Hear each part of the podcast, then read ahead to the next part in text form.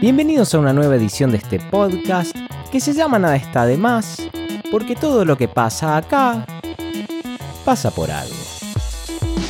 Anfitrionado en esta ocasión por Lion, que soy yo, y como invitado especial, Julián Gadano. Segunda semana consecutiva en que logramos lanzar episodios con regularidad en este maravilloso show. No va a cambiar el mundo, pero es un logro, para nada despreciable, créanme, porque la periodicidad cuesta más de lo que parece. Durante 2018 y 2019 este podcast salió con regularidad mensual, o parecido. Para este mes de diciembre me propuse lanzar este especial de fin de año todos los lunes. Este es el segundo de la serie y falta uno más. Después ya estamos muy cerca de Navidad, así que el último lunes de diciembre descansamos. Ya vamos a estar pensando en otra cosa, además. ¿Compraron su pan dulce? ¿Saben dónde van a pasar la Navidad? Espero que tengan todo resuelto y que se estén preparando con todo. Y que Papá Noel les traiga muchos regalos, pidan cosas caras. Recuerden que el Polo Norte está dolarizado todavía, hasta previo aviso. Julián Gadano está en el show en esta oportunidad y tuvimos una muy buena charla. Conectamos rápido, a Julián le gusta hablar y nos contó de un tema que habita nuestra cotidianeidad sin darnos cuenta y del que sabemos poco. Hoy vamos a hablar de energía nuclear. Ah, la miércoles. La vez pasada hablamos de música, de la Antártida, del rock. Charlamos con Nicolás Sorín. Y hoy tenemos al subsecretario de Energía Nuclear de la Nación, todavía en funciones, y actual presidente de Nucleoeléctrica Argentina SA, la empresa de energía nuclear del Estado argentino. ¿What? Lo que pasa es que este show, digamos, tiene una característica que es que el tema de fondo del que charlamos es más bien algo anecdótico en algún sentido. Es por donde transita la conversación con los invitados para conectar a través de aquello que mejor saben hacer en el mundo, por eso, Nada está de más es un podcast donde todo lo que pasa pasa por algo, como dice la intro. A fin de cuentas, se trata mucho menos de la información en sí que de explorar y familiarizarnos con distintos modos de estar en el mundo. ¿Cómo llegamos a la energía nuclear? Bueno, les cuento. Quienes siguen mi vida virtual saben que en estos últimos seis meses estuve trabajando en Casa Rosada. Mi vida virtual me refiero a las historias de Instagram, etc. Fui convocado allí con motivo de mi expertise técnico. Para decirlo muy rápidamente, desde la jefatura de gabinete de ministros, en particular la Secretaría de Fortalecimiento Institucional, encabezada por el secretario Fernando Sánchez, se solicitó un recurso a la Comisión Nacional de Valores, que es donde me desempeño de manera estable. Necesitaban a alguien para asistir en la implementación de una política, que tenía como objetivo fortalecer la transparencia y la sustentabilidad en las empresas del Estado. Esta área del derecho, que se ocupa de estudiar las reglas que permiten una mayor transparencia de las empresas para con sus accionistas e inversores, es lo que se conoce como gobernanza corporativa. Y esto es lo que estuve haciendo en estos meses, trabajando para mejorar la gobernanza corporativa de las empresas del Estado. Loco, ¿no? Nadie sabe mucho de esto, de esta política, digo. En algún momento se lanzó un informe de las cosas que se hicieron en este área. Lo voy a dejar como link en las notas de este episodio para quien le interese el tema. Lo tengo descargado también, por si en algún momento caduca. Me lo piden.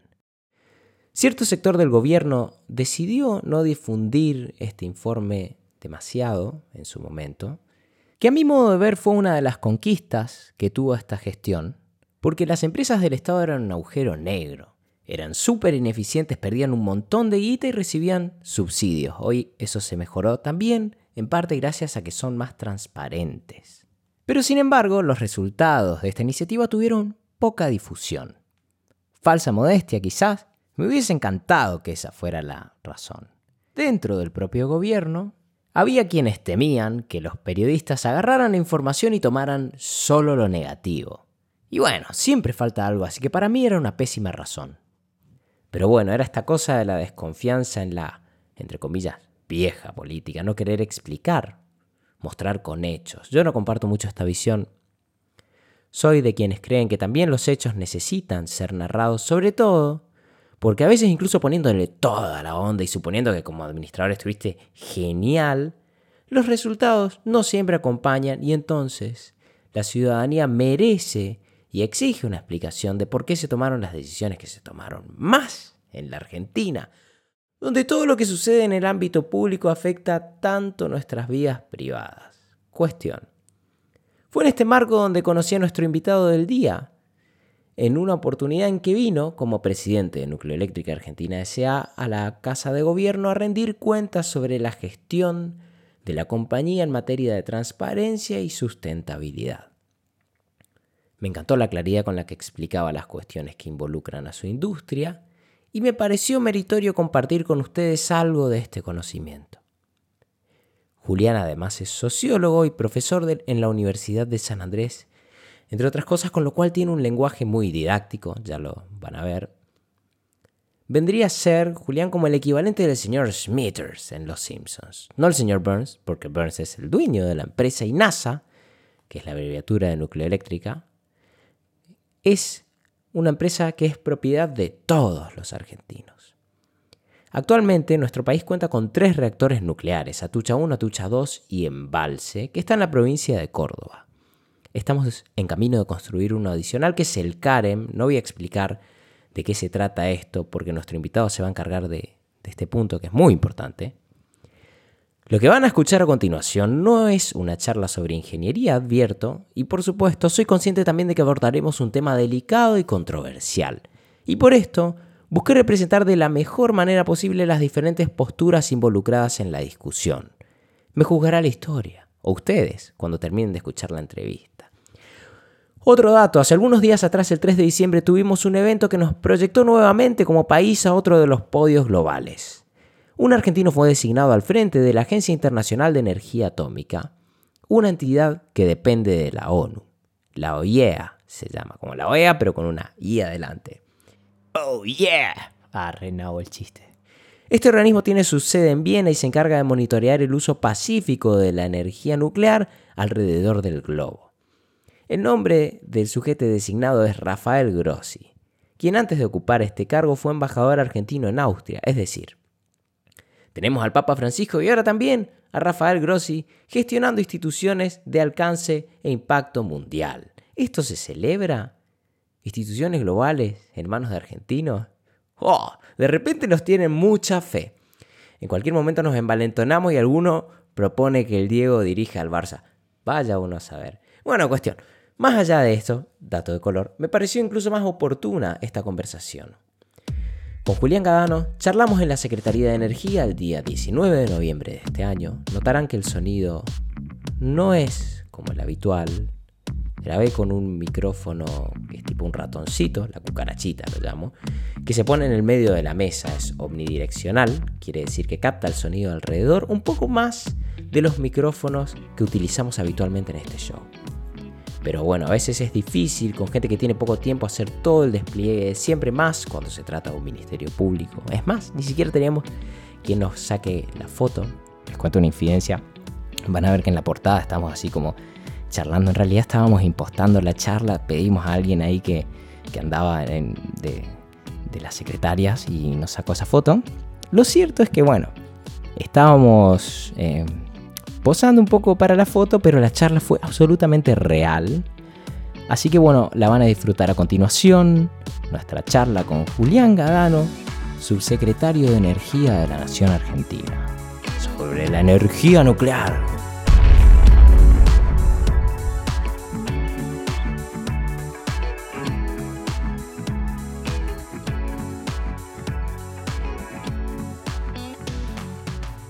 Sobre esto, primero que te voy a decir, no tengo datos concretos, pero tal vez coincida si te dijera que la gente tiene una idea, cuanto menos controversial, acerca de lo que es la energía nuclear. Sí, correcto, está bien. ¿Qué, tendrías para decirlo? Es así, es una paradoja y tiene que ver con mi interés inicial. Yo empecé a preocuparme, a mirar el tema nuclear hace unos 11 años.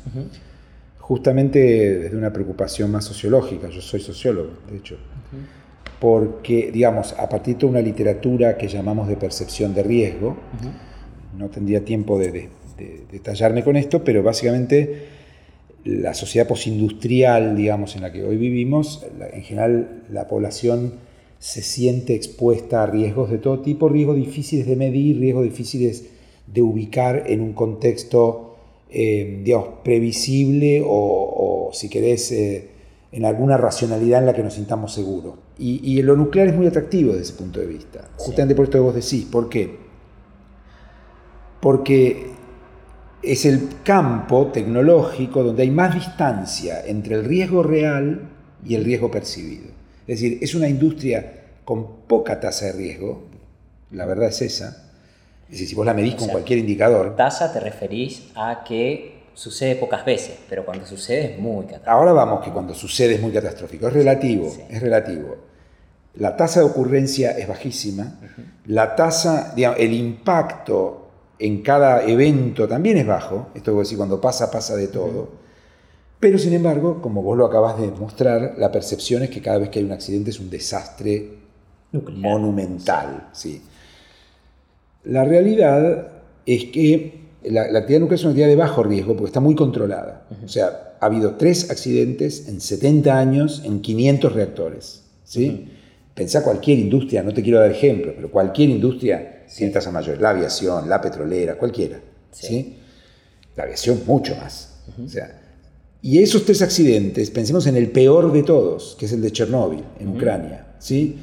El de Chernóbil, muertos directos, obviamente un muerto ya es una tragedia, pero te quiero decir, muerto directo produjo, produjo, 32. Y después empieza un debate, 32, ¿eh? no 32 mil, 32 millones, no, 32 personas. Ahora, después empieza un debate a cuánta gente afectó por la radiación.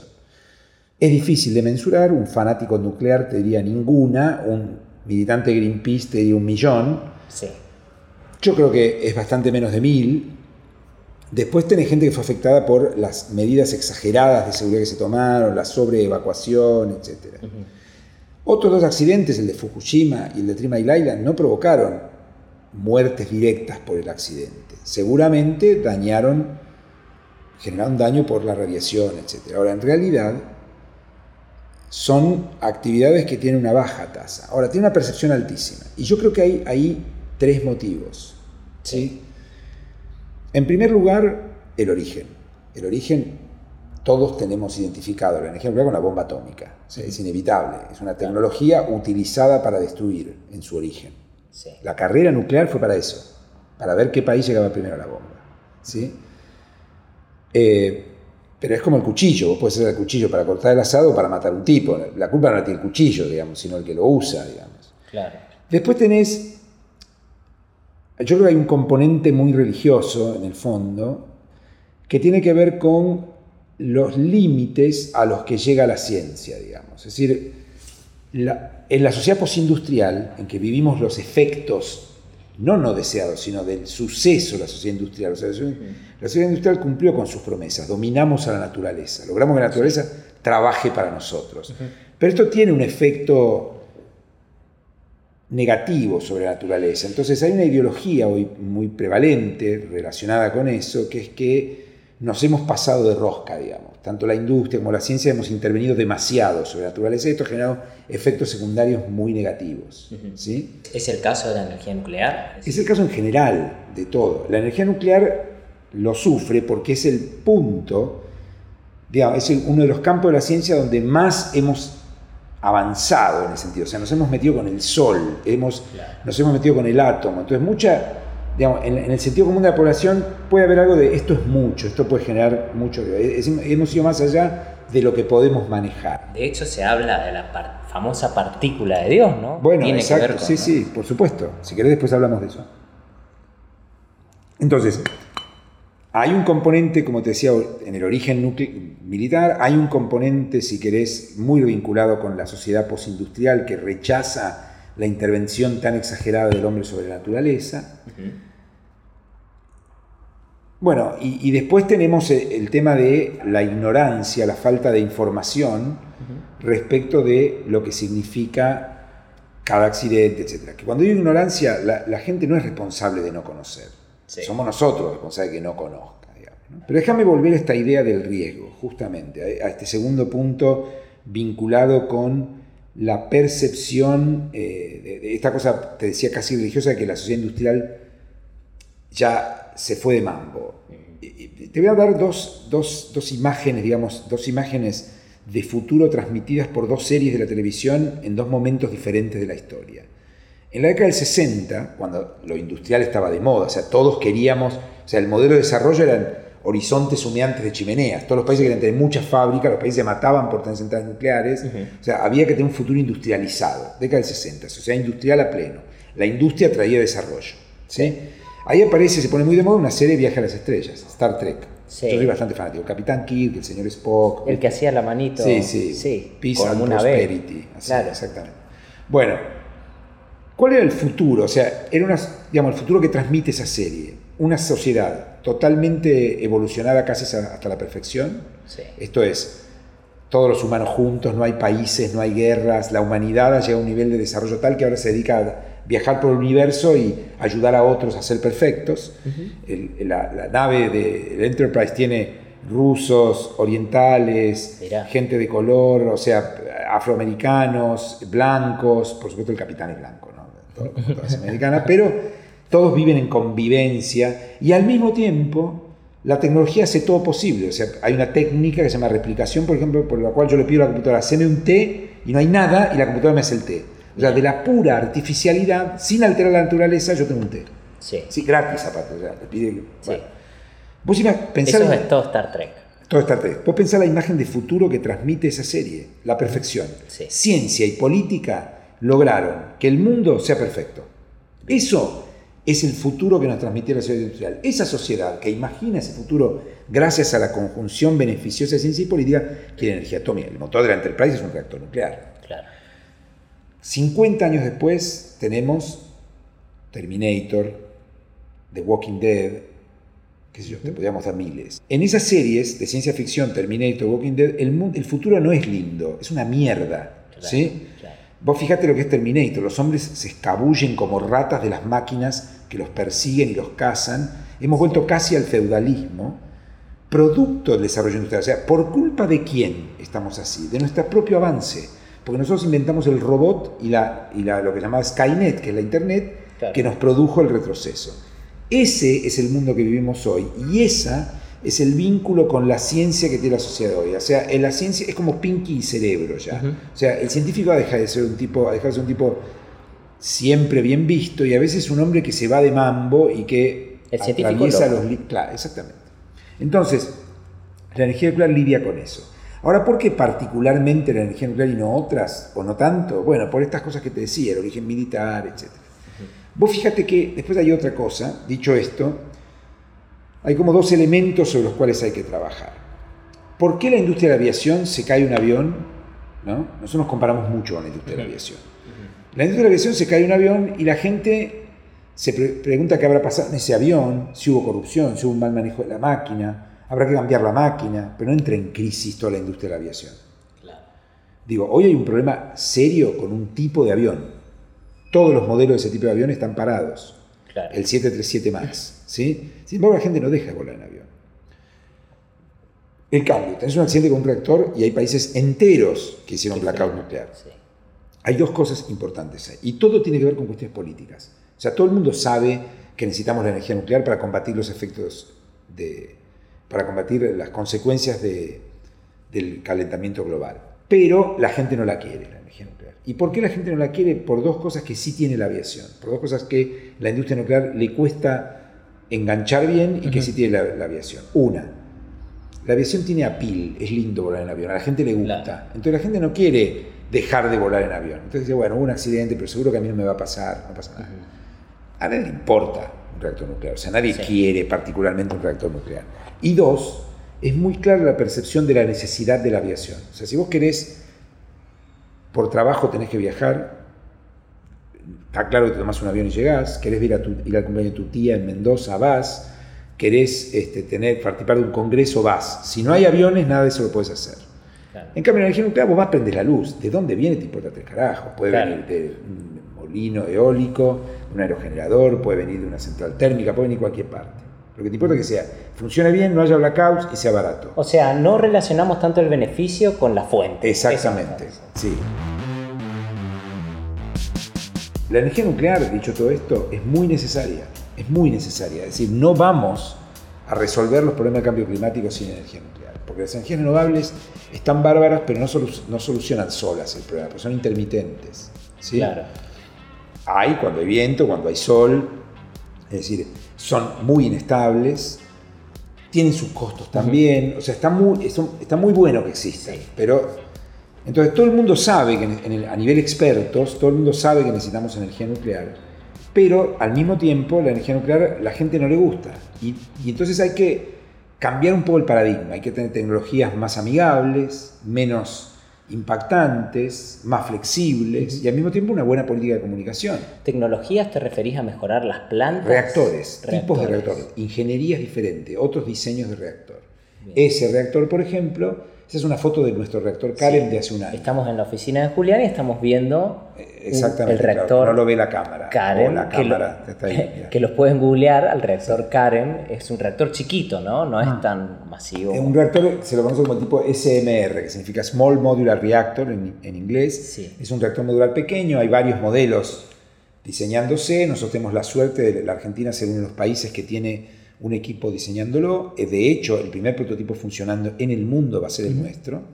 Y este ha sido un proyecto que durante estos años avanzó mucho. Eh, los reactores LMR son reactores pequeños que tienen seguridad, sistemas pasivos de seguridad. Esto es, no requieren de asistencia externa en un accidente por la propia fenómeno que se conoce como de convección natural, se autobombean por 36 horas, aún sin energía externa en un accidente. O sea, no podría pasarlo de Chernóbil. No, no, seguro que no podría pasarlo de Chernóbil.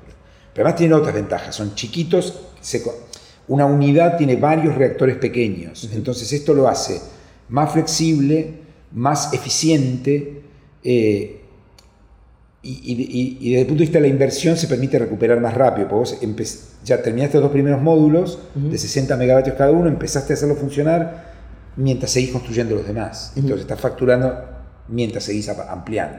Un reactor grande hoy requiere 8 años de construcción, recién el año 9. Claro. De hecho, te iba a preguntar un poco, este, me contabas que Karen es un reactor pionero también en la región, ¿no? Argentina, Sin duda, en la región, sí. Argentina también tiene una historia de ser bastante pionera en materia nuclear, ¿verdad? Sí, junto con Brasil. ¿Y cómo, cómo estamos nosotros en, ahora me decías Argentina y Brasil, ¿no? En relación al resto de la industria nuclear global. Mira, nosotros estamos muy bien. Sí. Eh, yo te diría que es el campo tecnológico en el que la Argentina mejor está. O sea, nosotros jugamos en primera y yo por eso soy siempre un agradecido de estar en este sector, porque me permite ser parte del mundo de manera muy, muy protagonista, digamos. Eh, no somos una potencia nuclear. O sea, una potencia nuclear significa países con altísimo nivel de desarrollo y sobre todo militar también. O sea que no está mal que no lo seamos. Claro. Dentro de los países que no son potencias, potencias son los cinco países miembros del Consejo de Seguridad. Estados Unidos, Rusia, China. Siempre que Alemania. Pero Alemania no tiene nada nuclear. Ah, mira, no tiene militar. De hecho, se le impiden los acuerdos posguerra. Claro, claro, claro. Son China, Rusia, Francia, Inglaterra y Estados Unidos. Alemania es un país con alto desarrollo tecnológico nuclear, pero ha decidido salir de la industria nuclear prácticamente. Por temas políticos, la gente es antinuclear, es un país rico, puede hacerlo, importa energía, no le interesa. Nosotros estamos en el rango siguiente, junto con Corea, por ejemplo, Corea del Sur, ¿no? Corea del Sur, este, Brasil, para serte sincero, no hay mucho más. Es decir, países, por ejemplo, que puedan hacer un reactor de investigación, no sale de ahí. La Argentina es uno de esos. INVAP. Claro. ¿sí? Nosotros exportamos reactor de investigación a muchos países, incluso del primer mundo, como los Países Bajos. El reactor CAREM es un intento de dar un salto de calidad, o sea, un salto cualitativo hacia reactores de potencia que generan energía eléctrica. Son mercados de miles de millones de dólares. Ahí tampoco hay muchos más países que, estos que te digo. O sea, Brasil, por ejemplo, que tiene otros desarrollos que nosotros no tenemos, pero reactores no está en condiciones de hacer. Nosotros sí. somos el único país de América Latina que tiene la ingeniería para hacer reactores. Somos el único. El único. Ahora, en relación también a la geopolítica y la energía nuclear, en 2018 hubo como un gran evento barra este, controversia, disputa, que fue la salida de Estados Unidos del pacto con Irán. Sí, a ese sí es el 6 más 1. Ese es el, El 5 más el 1. 5 más 1 que lo firmaron en 2015. Básicamente, corregime si no tengo bien los lados del argumento, pero es, Irán decía, yo quiero desarrollar tecnología nuclear con fines pacíficos, tengo derecho, qué sé yo, qué sé tanto. Entonces, bueno, Estados Unidos con estos países lideraron una especie de acuerdo para que puedan hacerlo sin llegar a la bomba. La- el contraargumento es, che, estos estaban enriqueciendo uranio para hacer la bomba. No hubo evidencia de eso y por eso fue tan discutida la salida. Ahora, la pregunta es, ¿país que tiene energía es país que está más cerca de la bomba? ¿Qué distancia hay de entre la energía y la bomba? Te, te metes en un tema que es un debate gigante, ¿no? Es decir, Sí. hace muchos años se inventó, ahora voy directo a Irán, pero déjame decirte un par de conceptos. Hace muchos años se inventó un concepto que se llama de latencia. O sea, hay países a los que llamamos latentes, que son países que están cerca de tener la bomba. De hecho, el- del concepto de latencia nace el Tratado de No Proliferación.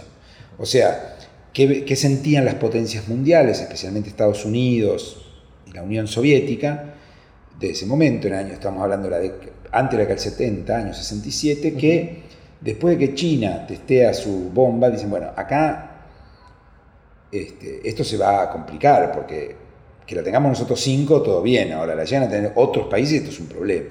Claro. Entonces se analiza que hay un montón de países que están cerca de tenerla y que hay que hacer algo para pararlos. ¿sí? Esa idea cerca es la latencia y el algo para pararlos es el Tratado de No Proliferación. Claro. Que no en vano, digamos, no casualmente, países como Argentina, Brasil demoran en firmar. Porque efectivamente tienen que renunciar a cosas. O sea, son países cercanos a tener la bomba o un desarrollo nuclear autónomo y para firmar el tratado tienen que tener Venezuela enriquecido, etc. En este contexto, y en un contexto de fuerte deterioro político de la relación entre las potencias mundiales, sobre todo Estados Unidos e Irán, Estados Unidos dice, bueno, Irán no puede seguir avanzando porque, porque se acerca cada vez más. Sobre todo Israel, presiona mucho para eso también. Ahora, Irán, que efectivamente es políticamente complejo, a nivel de desarrollo tecnológico no es más desarrollado que Brasil. No está más cerca de la bomba que Brasil si Brasil quisiera tenerla. Sí. El tema es que Irán, para algunos países, da señales de querer tenerla más que Brasil. Claro. ¿sí?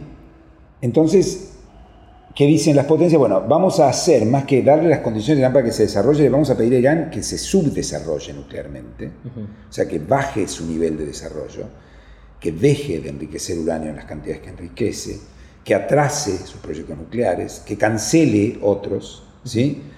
Y le vamos a dejar tener algunos, pero Irán va a debería aceptar hacer todo esto, o sea, reducir su desarrollo, alejarse de la posibilidad de tener la bomba, y a cambio le vamos a dar otras cosas. Le vamos a destrabar los embargos, le vamos a comprar petróleo, etc. Irán acepta eso porque está muy ahogado económicamente en su momento. Entonces acepta firmar. O sea, el acuerdo es una concesión por parte de Irán, sobre todo. Claro. Ahora bien, cambia el gobierno en Estados Unidos y el presidente actual ignora lo negociado por el presidente anterior y dice, no me gusta el acuerdo con Irán, porque igual lo deja de desarrollarse, porque Irán no lo va a cumplir, porque Irán está haciendo esto para ganar tiempo y cuando tenga más consolidados eh, ciertos desarrollos nos va a eh, tirar el acuerdo por la cabeza. Entonces Estados Unidos se retira del acuerdo. Esto lleva a Irán a una situación paradójica, que es forzar a incumplir el acuerdo Irán. Estados Unidos no lo incumple el acuerdo, dice, yo me retiro, no me interesa. Claro. ¿Sí? Entonces, Irán está en un dilema que es, se retira también, con lo cual de nuevo queda sujeta a sanción, o lo incumple con el resto de los países con los que todavía está. ¿Qué es lo que está pasando ahora? O sea, Irán está empezando de a poquito a correr el límite. Dice, bueno, como Estados Unidos se fue y, no, y yo no estoy recibiendo los beneficios, reabro el, la planta, digamos, em- reabro proyectos relacionados con la planta de Bayer, vuelvo a enriquecer a más nivel, a más cantidad que la que tenía permitido, etcétera. ¿Sí? Eso es lo que pasa con Irán. Digamos, Irán, al retirarse Estados Unidos, pierde gran parte de las contraprestaciones que iba a obtener, Sí. entonces se ve en el dilema de tener que o aceptar eso, o retirarse también, o incumplir. Sí. ¿sí? Eh, te diría que eso básicamente es lo que pasa con Irán. No sé si queda claro más o menos. Queda claro. Bien. Entonces, la pregunta macro, ¿está cerca un país que Ah, tiene geonuclear? bien, ¿cuál es el tema? Sí y no. O sea, los países avanzan en investigación en tecnología nuclear y los países que avanzan te dicen, yo no quiero la bomba, pero quiero desarrollo tecnológico para el bienestar de mi población. Y el mundo te mira y dice, no, no, no, vos querés la bomba. Y en realidad, claro, lo que vos haces es lo mismo. Vos si yo necesito plutonio porque quiero reactores más eficientes y quiero generar más energía eléctrica por unidad de masa, digamos, por, por cantidad de combustible. Eh, y, otros te dicen, no, no, no, vos querés plutonio porque querés tener la bomba nuclear. Yo enriquezco porque quiero tener autonomía tecnológica respecto del mundo. No, vos enriqueces porque querés tener la bomba. Y como el uso es dual, ahí hay un problema. Entonces, ¿qué han hecho los países? Han firmado un montón de acuerdos que los limitan o que le abren al control, por ejemplo, los acuerdos de salvaguardias, que le dicen al mundo, mira, yo firmé este acuerdo con el OIEA, con lo cual el Organismo Internacional de Energía Atómica puede venir el día y ver para qué uso el uranio. Yo dije que tenía 200 toneladas de uranio ahí, que vayan y vean que las tengo. Las tengo guardadas en esos tambores, etc. Es decir, me cuido de que el mundo me vigile. Ahora, entonces, en ese contexto, Irán avanzó. Ahora, Irán no está más cerca que Brasil. El problema es político. Claro, no, es tecnológico, entiendo. Exacto. O sea, Brasil está tan... No te diría la Argentina porque la Argentina enriquece poco uranio, prácticamente nada. Pero Brasil está tan cerca de tener una bomba como Irán. Esto no significa que Brasil la vaya a tener. Nadie supone que Brasil la va a tener. Claro. ¿sí? Porque para tener una bomba además tienen que invertir mucho dinero en la etapa final. Y Brasil no está en condiciones de hacerlo. Irán tampoco. Pero el tema es el régimen político. ¿Quién, tiene más ganas? Sospechamos que quien tiene más ganas a ese se lo No, una cosa así. no quiero arriesgar. Yo supongo que... a mí me parece, digamos, eh, en todo caso el régimen político iraní a mí no me gusta. Eh, yo creo que Irán es un país complicado en una región complicada. Ahora, ganas de tenerla, en ambos países hay halcones con ganas de tenerla. Es probable que en Irán haya más halcones. Sí. Eh, y en ambos países hay gente que no tiene ganas de tenerla. Los halcones son los que les gusta la guerra. Claro, que les gusta los hardliners, digamos, ¿no? lo que les gusta así, la dureza. Sí.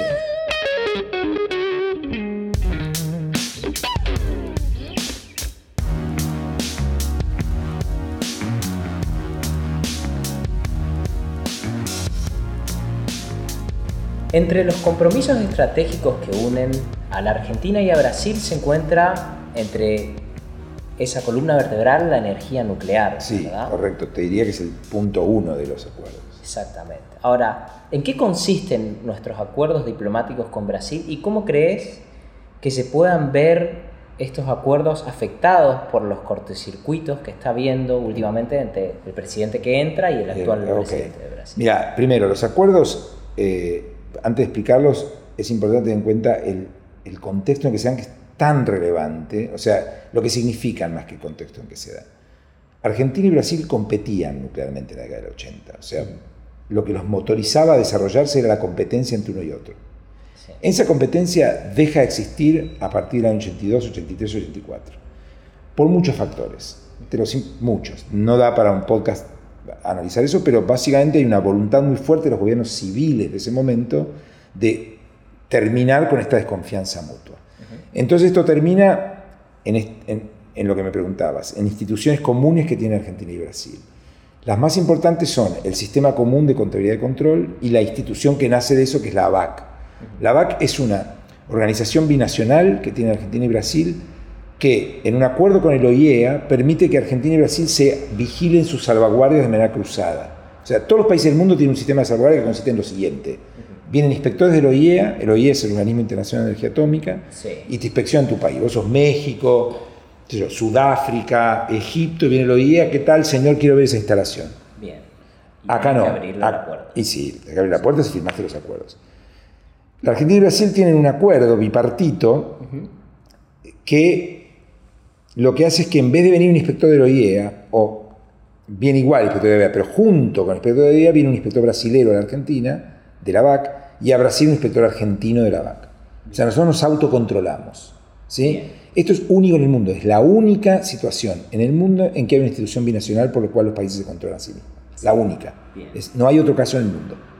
Eso es un orgullo de la Argentina y Brasil, es un, es una institución que es ejemplo para el mundo porque Argentina y Brasil han demostrado que se pueden autocontrolar entre sí.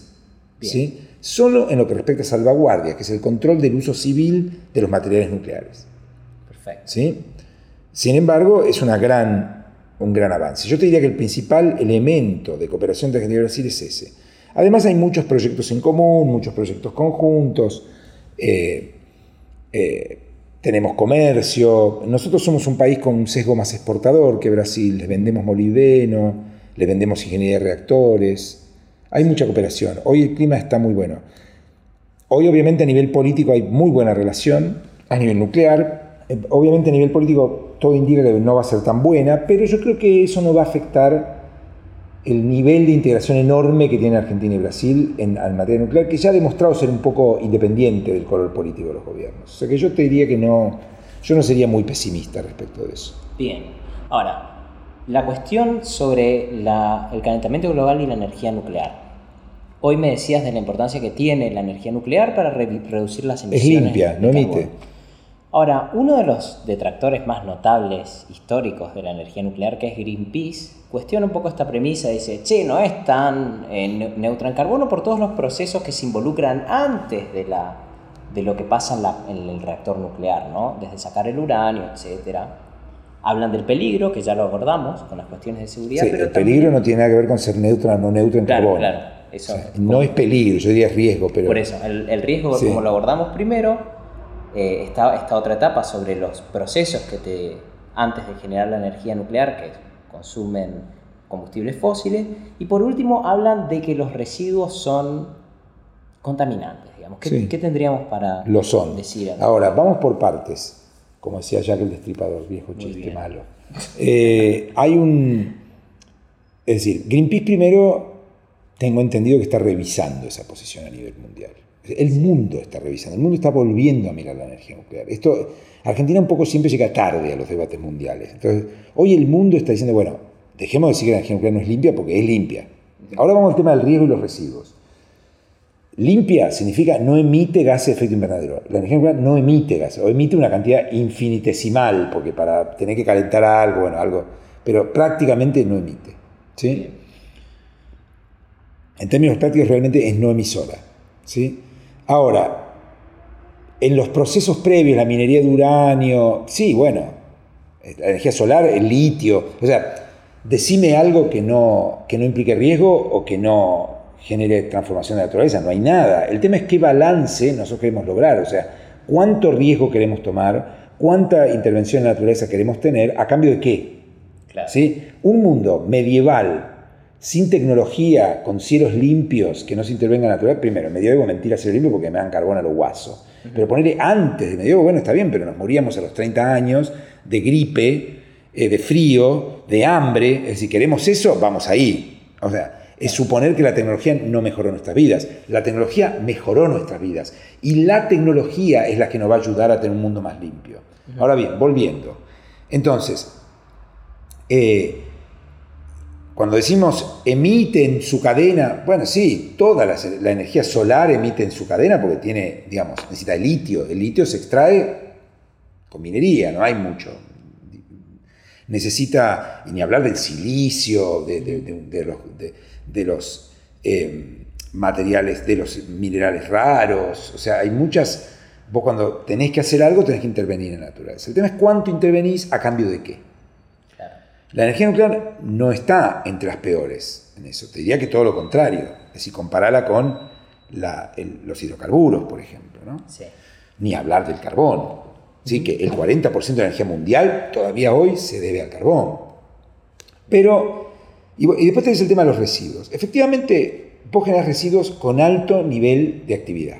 O sea, peligrosos. Ahora, de nuevo, lo que produce que ese residuo peligroso efectivamente lo sea, no es el residuo en sí mismo, sino cómo los, los tratás, o sea, la calidad de las instituciones que tenés, eh, los procedimientos que tenés, el nivel de corrupción que tenés, etc. O sea, en Argentina no se murió nadie, ni en Argentina ni en el mundo, nunca, nada, no un solo accidente vinculado a residuos en toda la historia, en el mundo. ¿sí? Y ahora te voy a explicar por qué.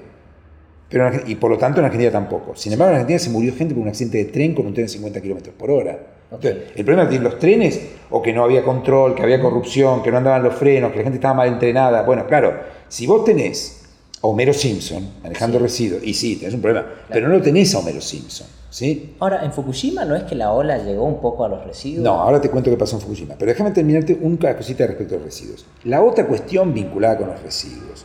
O sea, justamente, ¿qué se hace acá? Los residuos se almacenan en sistemas de almacenaje totalmente seguros. O sea, a un silo donde se almacena un residuo, que es, bueno, no se ve ahí, pero estamos mostrando una foto de, te estoy mostrando una foto en balsa donde están atrás del reactor unos con unos cilindros, puede caerles un avión a 90 grados que no, que no los afecta. ¿sí? Al avión lo afecta, digamos. Sí, sí, sí.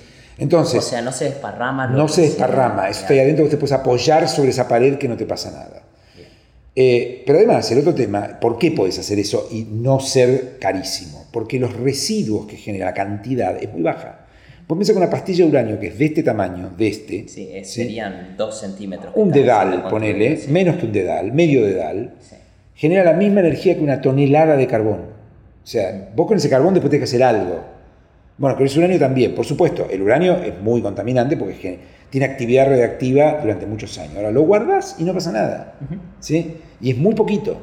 Vos pensás, todos los residuos de embalse de toda su historia, qué sé yo, caben en dos canchas de básquet, digamos, con silos de dos metros de altura, tres metros. ¿sí? Entonces, no, quizá un poco más de tres metros, cuatro, no me acuerdo, pero te quiero decir, nada del otro mundo.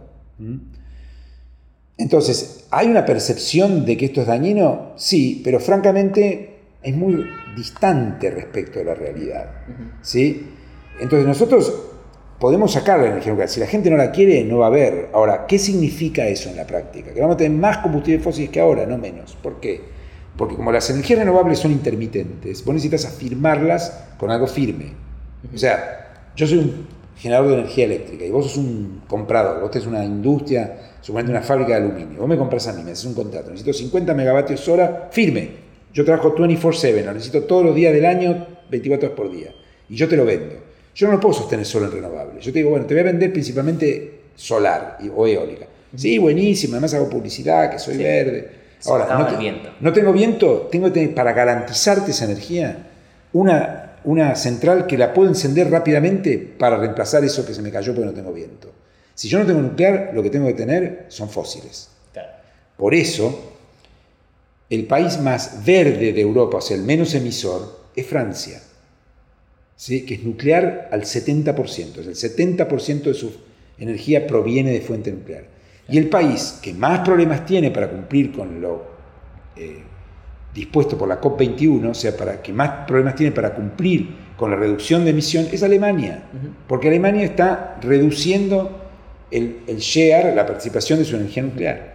¿Y el caso de Fukushima con las olas que llegaron las olas. residuos? ¿Fukushima qué pasó? En Fukushima hubo un terremoto primero, las centrales resistieron el terremoto, resistieron bien, fueron una parada segura, y media hora después vino la ola. Sí. ¿La ola qué afectó? La ola pasó por encima de los motores diésel que le daban refrigeración al reactor. Esto que te digo que no va a necesitar el CARE. Los reactores...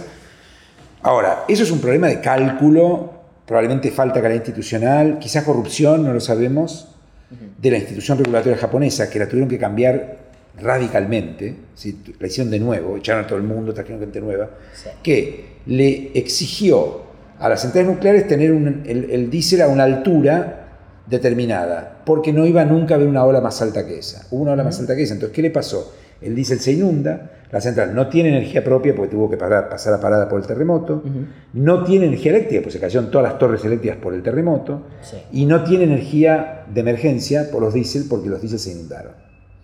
Entonces, el problema no estuvo en el reactor, estuvo en el terremoto, en la ola y en la falta de cálculo por parte del regulador donde tenía que poner el diésel. ¿sí? Cuando el diésel, o sea, a los residuos que estaban almacenados le pasó el agua por arriba y no pasó nada. Quedaron sumergidos los hilos y no pasó nada. Ahora, cuando el diésel no enfrió, vos una central nuclear tenés que estar enfriando todo el tiempo porque aumenta la temperatura muy rápidamente y se funde el núcleo.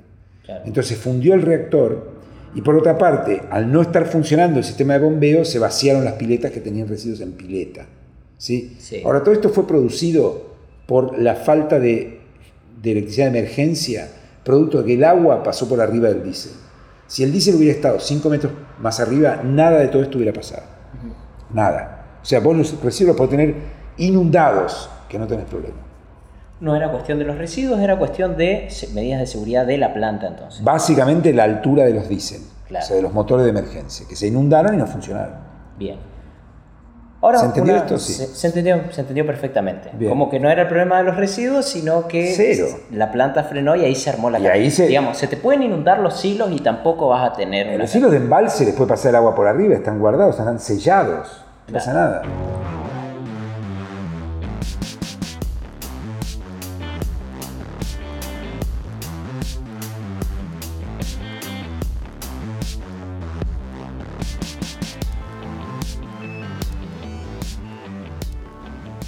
Julián, vos me dijiste que empezaste a entrar por lo nuclear a partir del estudio de riesgo. Claro, más sociológicamente. Yo no soy ingeniero. ¿Cómo terminaste siendo presidente de una empresa de energía y subsecretario? subsecretario? Bueno, primero porque me empecé a ocupar de este tema. Yo terminé muchos años, digamos, terminé siendo parte de la autoridad regulatoria nuclear. Eh, desde, y durante mucho tiempo fui parte del directorio de la autoridad regulatoria nuclear desde, desde mi lugar, desde el lugar más de la seguridad nuclear, la no proliferación, etc. O sea, no fingiendo ser un ingeniero que no soy, digamos. Ni un experto en radioprotección que no lo soy tampoco. Bueno, ¿por qué fui subsecretario? Porque yo me dedico a este campo, eh, tengo expertise en este campo y estoy políticamente cercano a Cambiemos, digamos. Entonces me propusieron esto ya por motivos más políticos, pero seguramente no me lo hubieran ofrecido a mí si no estuviera cercano a este campo. Fue una combinación de ambas cosas, digamos. Bien. Eh, y campo en el que pretendo seguir. Yo ahora me voy de este cargo y también de ser presidente de NASA. De este cargo me voy el 10 de diciembre. De ser presidente de NASA quizá un poco más tarde, porque es una empresa y hay que llamar a la asamblea, pero en algún momento entre diciembre y marzo me voy a ir. Y, pero voy a seguir vinculado al sector porque esto es lo que me gusta, esto es lo que hago hace una década, esto es lo que he construido conocimiento y, y por lo tanto me voy a seguir dedicando a esto. Claro. Este, para ir un poco cerrando y tomando toda tu experiencia en estos años, ¿cuáles dirías que son los desafíos que tiene ahora la Argentina en materia nuclear? El primero de todos es terminar el CAREN. O sea, el CAREN, la Argentina, yo te digo el sector nuclear argentino a partir de ahora debería ser una fábrica de CARENs. El CAREN nos puede poner en un mercado muy promisorio en el futuro. Esto puede implicar generación de empleos de alta calidad. No, lo importante acá no es fabricar todo acá. Hay cosas que no vamos a poder fabricar acá. Es ser los dueños de la ingeniería. ¿sí? Eso le puede, traer, le puede agregar valor al, al sistema tecnológico argentino. Eh, así que yo te diría que el primer desafío es ese, en definitiva. El segundo desafío es reformar el sector nuclear. Nosotros lo iniciamos, pero hay que seguir. El sector nuclear tiene que tener más claro cuál es la función de cada uno en este, en este mundo. La CONEA tiene que volver a focalizarse en sus eh, actividades de investigación y desarrollo. Quizás hay que darle más peso a la parte empresaria. Eh, hay que tener un sector nuclear más sustentable en el tiempo, más eficiente. Sobre la base que es buenísimo, digamos. ¿no? Es decir, el clúster tecnológico más sofisticado que tenemos. Pero requiere una modernización. Yo diría que ese es el, tercer el segundo desafío. Perdón. Y el tercer desafío... ¿En qué consistiría esa modernización regulatoria? No, de todo tipo. El regulador, la CONEA, la CONEA requiere... La CONEA quizás tiene mucha gente que gana muy mal, la CONEA tiene que pagar mejores salarios, pero al mismo tiempo tiene que hacer foco en... Tiene que ser una institución menos burocrática que lo que es. Tiene 70 años, ¿viste? En 70 años pasa de todo. Claro va entrando gente, después gente que era útil en un momento ya no lo es. Entonces tiene que volver como a hacer un, brainstorming interno y decir, bueno, muy bien, ¿qué queremos ser? ¿no? Y pasar por la transformación que pasaron otras instituciones similares en el mundo. ¿sí?